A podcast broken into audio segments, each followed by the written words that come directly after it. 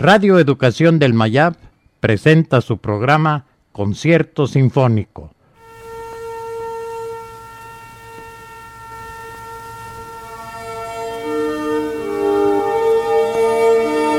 Tercera llamada, tercera llamada, nuestro concierto sinfónico está por comenzar.